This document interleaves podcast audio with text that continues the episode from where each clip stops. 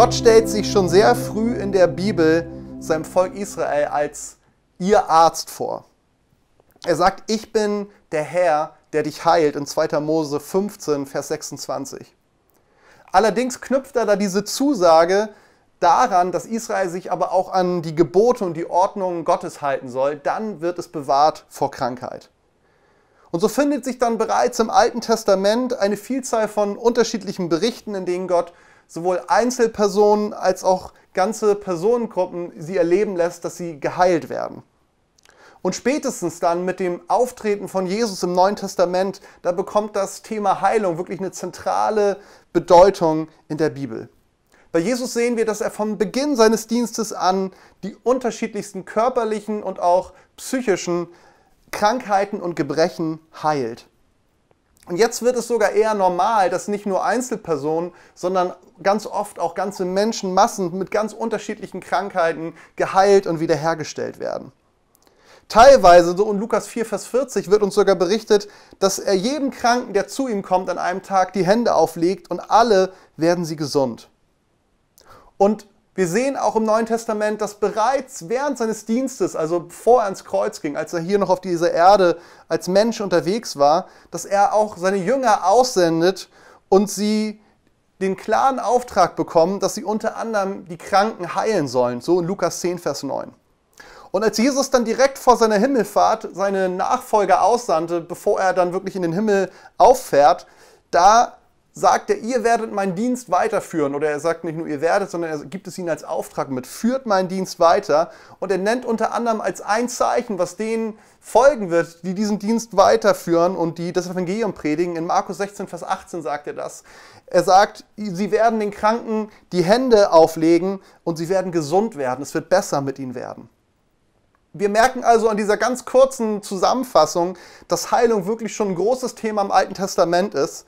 Aber im Neuen Testament wird es dann wirklich ein zentrales Thema und eine ganz klare Verheißung, die Jesus uns gibt als seinen Nachfolgern, sowohl für uns persönlich, aber auch ein Auftrag, den er uns mitgibt, dass wir sein Werk, was das Thema Heilung angeht, weiterführen sollen. Und für viele Christen auf dieser Welt, gerade zum Beispiel in Afrika und auch in Südamerika, ist dieses Thema Heilung etwas ganz Alltägliches. Und trotzdem, ich glaube, das ist euch genauso bewusst wie mir, tun wir uns im Westen irgendwie schwer damit. Aber diese Zusagen, die Jesus uns in seinem Wort macht, die gelten für uns ganz genauso. Sowohl was uns persönlich angeht, für unsere Heilung, als auch was unseren Auftrag angeht. Und ich möchte, bevor ich jetzt gleich zum Predigtext komme, komme noch mal einmal sagen, ich werde jetzt eine ganze Menge Bibelstellen nennen, teilweise indirekt. Ich werde nicht an jeder Stelle sagen, weil es einfach zu viel ist, ähm, wo das genau steht. Das Ganze findet sich aber in meinem Predigtskript, ähm, die bei uns in der Gemeinde sind, im Kieler Leuchtturm. Ihr bekommt das sowieso automatisch zur Verfügung gestellt. Aber von den anderen Zuschauern, wenn ihr Interesse habt, da einfach so ein bisschen mehr auch Infos zu bekommen, dann schreibt uns gerne an und wir lassen euch das Predigtskript gerne mit allen Bibelstellen zukommen. Okay, wir kommen zum Text. Matthäus 8, 14 bis 17. Dort lesen wir. Jesus ging in das Haus des Petrus, dessen Schwiegermutter lag mit Fieber im Bett. Jesus berührte ihre Hand, da verschwand das Fieber. Und sie stand auf und sorgte für sein Wohl. Als es Abend geworden war, brachte man viele Besessene zu Jesus. Er trieb die Geister durch sein Wort aus und heilte alle Kranken. So erfüllte sich, was durch den Propheten Jesaja vorausgesorgt worden war. Er selbst hat unsere Leiden auf sich genommen. Er hat unsere Krankheiten getragen. Und ich möchte gerne ergänzend dazu nochmal genau das lesen, was Matthäus hier aus Jesaja zitiert. Und zwar ist das Jesaja Kapitel 53. Und ich lese auch nochmal die Verse drumherum, die Verse 3 bis 5. Dort schreibt Jesaja als eine prophetische Sicht auf den kommenden Erlöser: Er wurde verachtet und von den Menschen abgelehnt.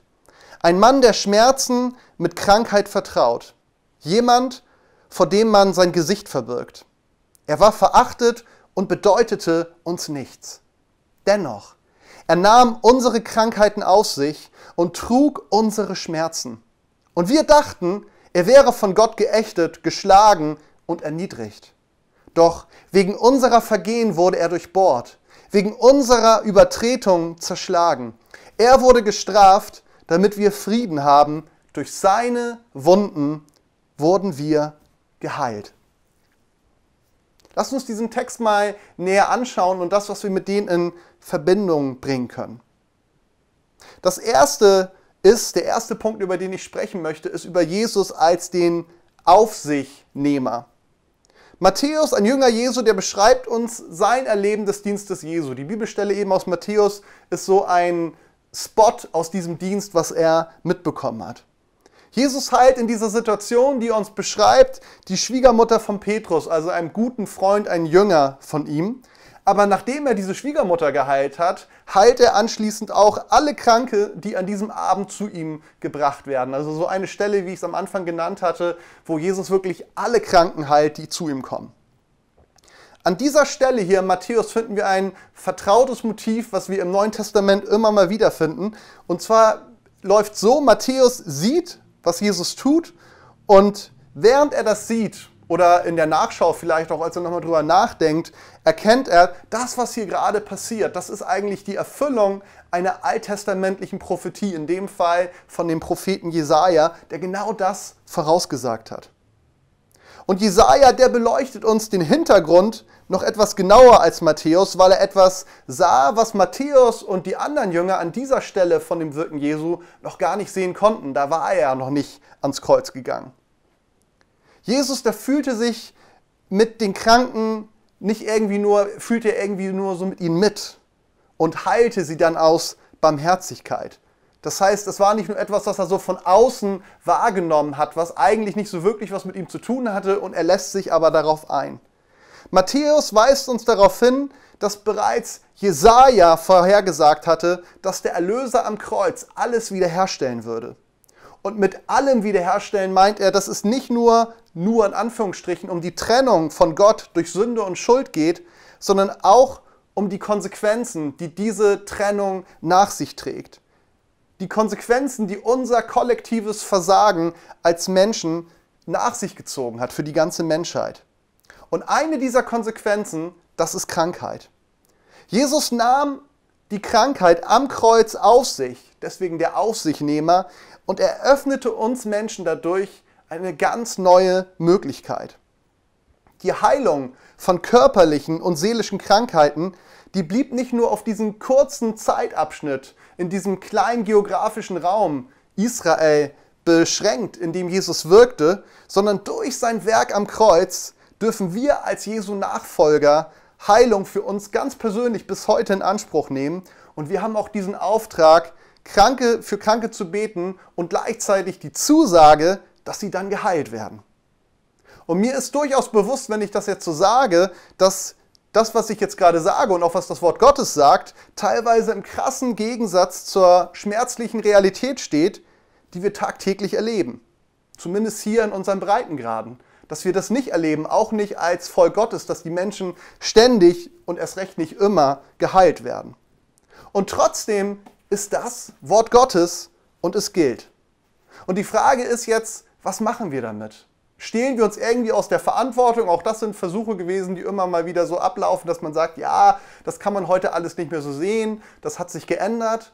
Oder schieben wir es irgendwie, Gott hat gerade aktuell was anderes vor. Aber nein, die Bibel ist sehr klar, dass genauso wie Jesus für unsere Schuld ans Kreuz gegangen ist und es genauso heute gilt, gilt auch diese Zusage der Heilung. Und von daher ist die Frage, was machen wir damit? Halten wir das erstmal aus, dass wir das gerade nicht so erleben und gehen diesem ein Stück weit nach? Was können wir tun? Oder was fehlt uns vielleicht auch? Ich möchte an dieser Stelle erstmal, bevor ich auf das näher eingehe, dir Mut machen.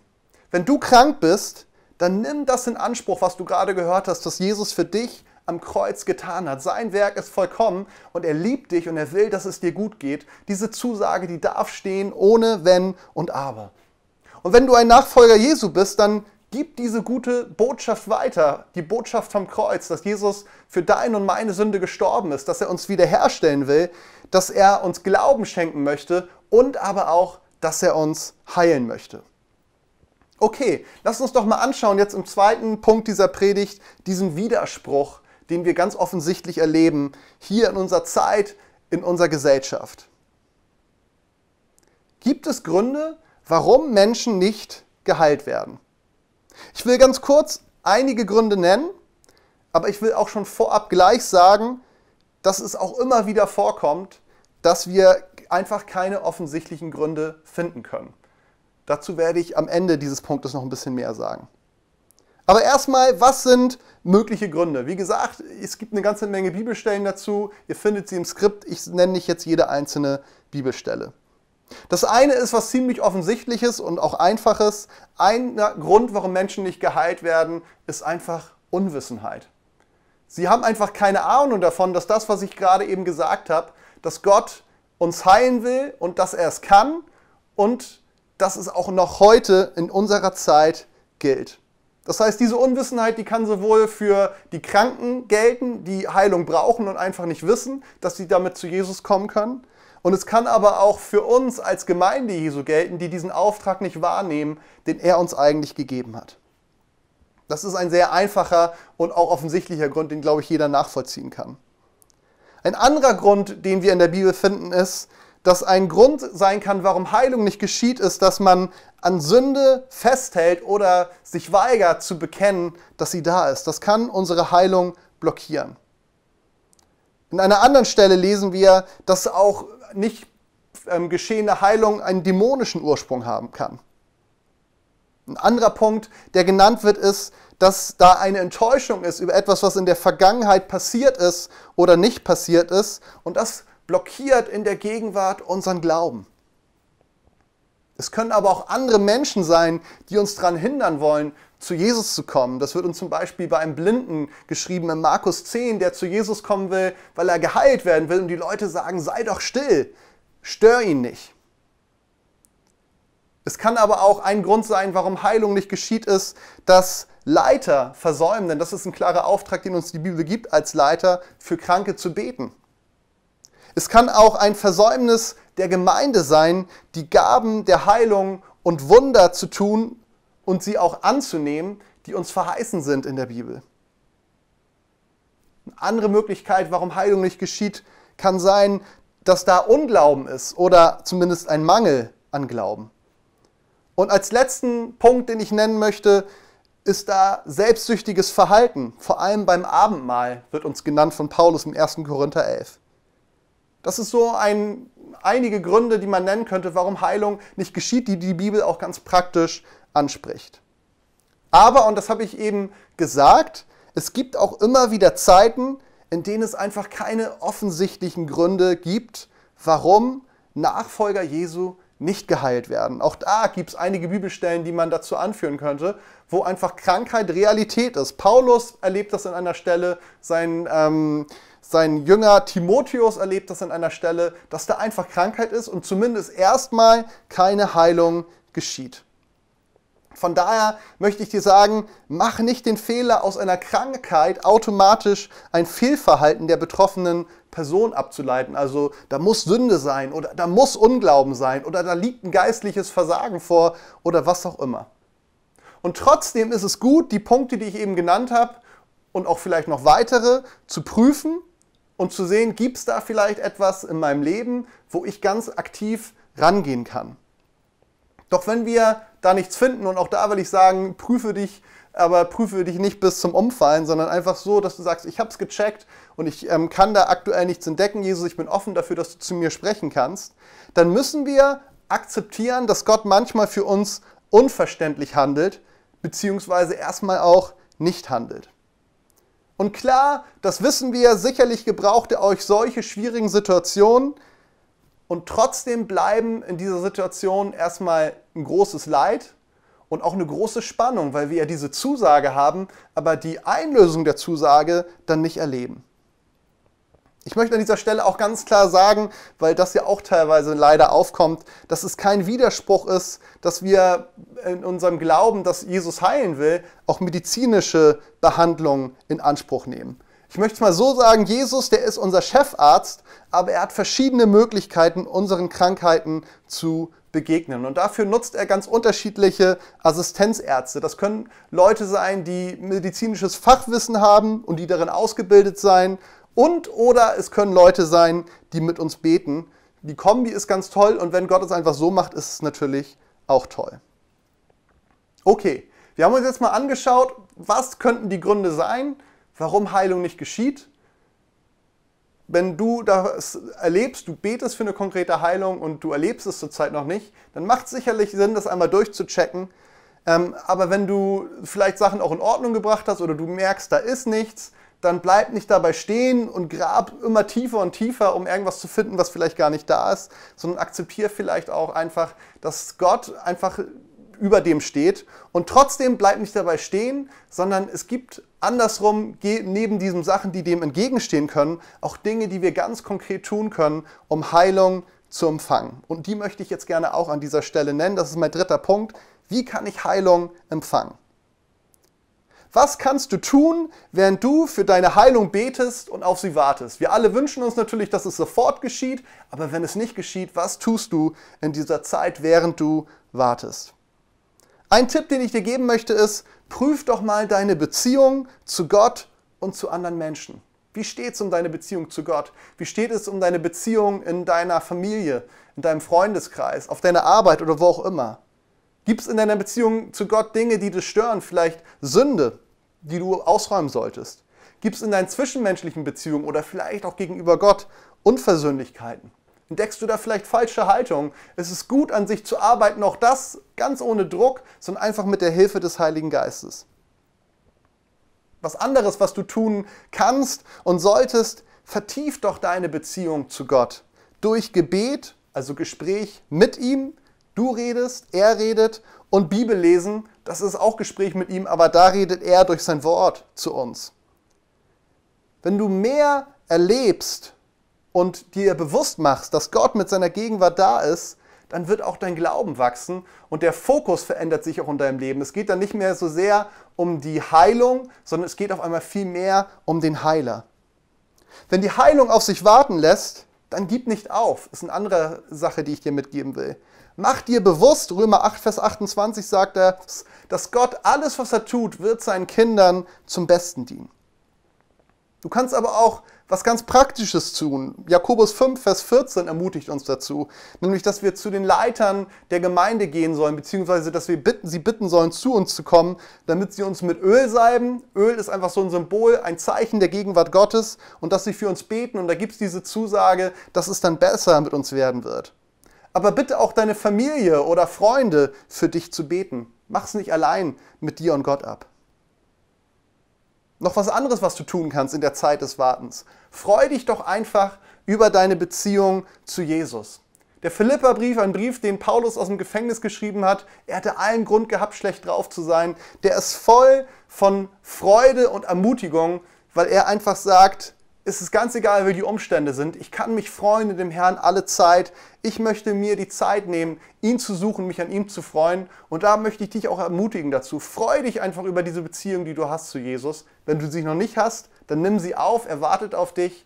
Und aus dieser Freude heraus darf auch echte Anbetung entstehen, wo du einfach sagst, Gott, du bist so gut. Und als letztes, was du in dieser Zeit tun kannst, auch da möchte ich dir einfach echt Mut machen, mach dir klar, dass das Warten auf Heilung keine Nichtbeachtung Gottes deiner Situation oder deiner Person ausdrückt.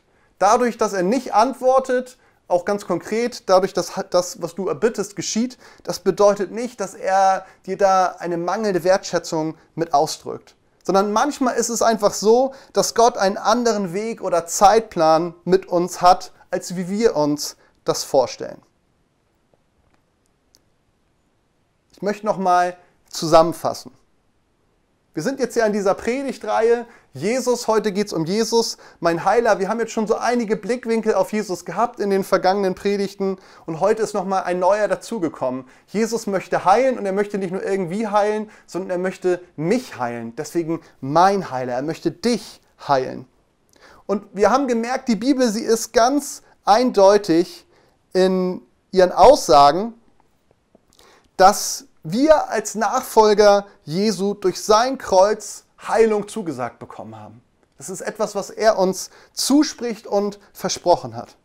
Und dazu, was uns persönlich angeht, kommt dieser Auftrag, dass jeder von uns dazu berufen ist, wenn wir Krankheit in unserem Umfeld erleben, sei es seelischer oder körperlicher, dass wir für die Menschen beten dürfen und sogar sollen und diese Zusage haben, Gott will eingreifen, er will heilen. Und wir haben auch gehört, dass es Gründe gibt, warum Heilung manchmal nicht geschieht. Und diese Gründe, die sollten wir prüfen und wenn es nötig ist, dann sollten wir mit der Hilfe Gottes aktiv werden, um Dinge zu ändern, um Dinge auszuräumen. Wir haben auch gehört, dass es Dinge gibt, die wir tun können, solange wir auf Heilung warten.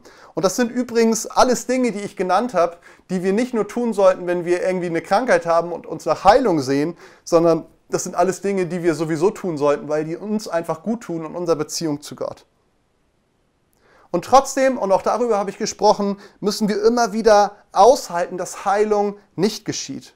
Obwohl wir alles richtig bzw. nichts falsch gemacht haben, und da ist unser Vertrauen ganz besonders gefragt. Und ich möchte euch an dieser Stelle ein Beispiel nennen, die aus der Gemeinde sind. Ihr kennt ihn, das ist der Ralf.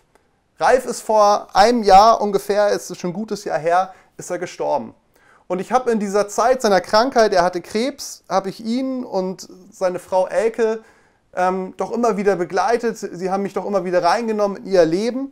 Und was mich unglaublich fasziniert hat, man könnte so denken, wenn jemand so krank ist und wirklich auch durch eine echt schwere Zeit geht, also das war wirklich echt heftig, wodurch, wodurch er und auch sie durchgegangen sind, dann hat man so die Erwartung, ich als Pastor, wenn ich dorthin gehe, die hatte ich zumindest am Anfang, okay, jetzt bin ich der aufbauen und ermutigen muss. Und das habe ich bestimmt auch teilweise.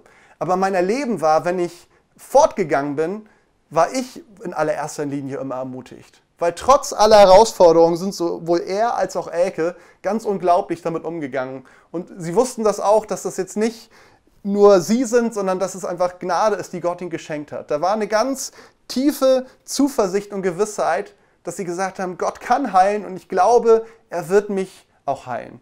Da war so diese Entscheidung, ich möchte nicht auf den Tod setzen, sondern ich möchte auf das Leben setzen. Damit möchte ich rechnen. Und trotzdem, ich habe es eben gesagt, ist Ralf vor einem guten Jahr gestorben.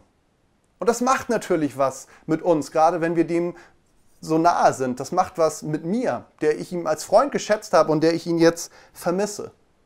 Und trotzdem, das Spannende ist, dass Ralf bis zum Schluss daran festgehalten hat, selbst als es von medizinischer Sicht ganz offensichtlich war, da geht nichts mehr, dass er damit gerechnet hat, vielleicht will Gott doch noch eingreifen. Und das hat was mit ihm gemacht, das hat was mit den Menschen, die um ihn herum waren, gemacht. Da war ganz viel Hoffnung und das Spannende für mich war, diese Hoffnung, die ist nicht gestorben mit dem, dass er gestorben ist. Ja klar, wir wissen, dass er in der Ewigkeit ist. Aber ich musste mir die Frage stellen, und ich glaube, das müssen wir in solchen Situationen immer, wenn wir merken, Gott greift nicht ein. Wem glaube ich oder was glaube ich? Ich muss eine Entscheidung treffen. Glaube ich, dem Wort Gottes, das, was er mir zusagt, das, was wir auch immer wieder ersehen, sehen können, denn Gott heilt durchaus, auch ich habe das schon ganz konkret an meinem eigenen Körper erlebt. Oder glaube ich negativen bzw. nicht vorhandenen Erfahrungen? Und ich habe für mich die Entscheidung getroffen, ich möchte am Wort Gottes festhalten. Ich habe für mich die Entscheidung getroffen, ich weiß nicht, warum Ralf diese Heilung nicht erlebt hat. Und bei ihm ist genau so ein Beispiel, wo ich sagen kann, der ist alles durchgegangen, was könnte falsch gelaufen sein. Der hat alles angegangen, wo man sagen könnte, okay, danach sollte man sich ausstrecken. Und trotzdem ist es nicht passiert. Und das ist eine Spannung, wie ich es gesagt habe, mit der wir leben müssen, mit der ich leben muss. Dass, obwohl unsere Sehnsucht, unser Glaube da ist, es trotzdem nicht immer so läuft, wie wir uns das vorstellen. Und Gott weiß warum. Ich sage dann immer, irgendwann mal in der Ewigkeit, dann können wir ihn fragen, nur dann wird es uns wahrscheinlich nicht mehr so wirklich interessieren. Aber lasst uns doch diese Entscheidung treffen. Nicht an dem, was wir erlebt haben, was nicht funktioniert hat, festzuhalten, sondern auf Gott zu vertrauen, ihm zu glauben. Denn genau das ist ja der Glaube, dass wir es nicht sehen und trotzdem glauben und dann auf einmal erleben, wie er eingreift. Lasst uns persönlich und als Gemeinde ganz neu entdecken, dass hier ein unglaubliches Geschenk schlummert was wir oft noch gar nicht angerührt haben. Wir sind noch nicht mal zum Anfang dieses unglaublichen Geschenkes vorgestoßen.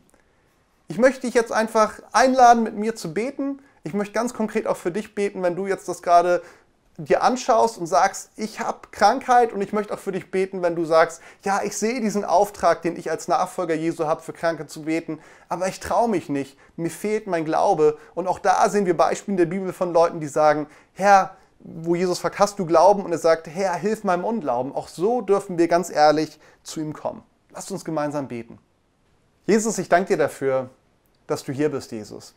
Jesus, du bist jetzt mit deiner Gegenwart genauso hier bei mir, wie du jetzt bei jedem Einzelnen bist, der sich jetzt gerade diese Aufnahme anschaut und anhört, Jesus. Und ich danke dir für Jesus, dass du nicht einfach nur da bist, Jesus, sondern da, wo du bist mit deiner Gegenwart, Jesus, da ist Kraft, Kraft, Dinge zu verändern. Und genau das ist, was du willst und was du tun willst, Jesus. Dafür bist du auf diese Erde gekommen und dafür schlägt dein Herz bis heute, Jesus. Du willst uns nicht da stehen lassen, wo wir gerade sind. Du willst uns nicht da lassen, wenn wir uns elend fühlen, wenn wir Schmerzen haben, wenn wir krank sind, Jesus, sondern du willst uns wiederherstellen, Jesus. Und ich danke dir dafür, dass das auch gilt für unsere seelischen und auch unsere körperlichen Krankheiten und Gebrechen, Jesus. Jesus, du siehst jeden Einzelnen, der jetzt gerade hier zuhört und zuschaut, Jesus. Und du weißt, was er und was sie hat, Jesus. Wo einfach dieses Gebet ist und dieses Verlangen, ich brauche Heilung, ich sehne mich nach Heilung, Jesus. Und ich danke dir dafür, dass du dieses Gebet siehst und hörst, Jesus, und dass du eingreifen willst. Jesus, hilf uns, wo wir tatsächlich Dinge vielleicht auch in unserem Leben in Ordnung bringen müssen, Jesus, wo wir es selber blockieren. Jesus, aber hilf uns auch, dass wir da nicht bei stehen bleiben, Jesus. Hilf uns auch, dass wir nicht dabei stehen bleiben, wenn wir nicht wissen, woran es liegt, Jesus. Dass wir immer und immer wieder uns selbst prüfen, was könnte denn der Grund sein, sondern dass wir es auch ein Stück weit akzeptieren können, Jesus, dass wir nicht alles verstehen können. Aber vor allen Dingen, Jesus, hilf jedem Einzelnen, der jetzt sagt, ich brauche Heilung, dass er genau das erlebt, Jesus. Ich möchte dich bitten, dass du jetzt kommst mit deiner Gegenwart, mit deiner Heilungskraft und dass du das, was du uns vereisen hast, dass wir durch deine Wunden geheilt sind, dass genau das jetzt erlebt wird für die konkreten Dinge, die jedem Einzelnen jetzt gerade bewegen. Und Jesus, du hast uns auch diesen Auftrag gegeben als deinen Nachfolgern, als deiner Gemeinde, Jesus, dass wir den Kranken die Hände auflegen sollen und dass sie gesund werden. Jesus, als Verheißung. Jesus, vergib uns da, wo wir diesem Auftrag nicht ausreichend nachgekommen sind, Jesus, wo wir es nicht genug im Blick gehabt haben, Jesus, weil es doch eigentlich was Natürliches ist. Du hast Menschen geheilt, weil du ihre Not gesehen hast und dieser Not begegnen wolltest. Jesus, hilf uns, dass da, wo wir uns nicht trauen, wo wir ungläubig sind, dass wir ganz neu einfach uns von dir einfach ermutigen lassen und Glauben schenken lassen und dann erleben, wie du deine Zusagen und deine Verheißungen erfüllst und wahr machst, Jesus. Danke, dass du derselbe bist. Du bist derselbe, der du gestern warst, der du heute bist und du wirst es auch sein in alle Ewigkeit. Amen.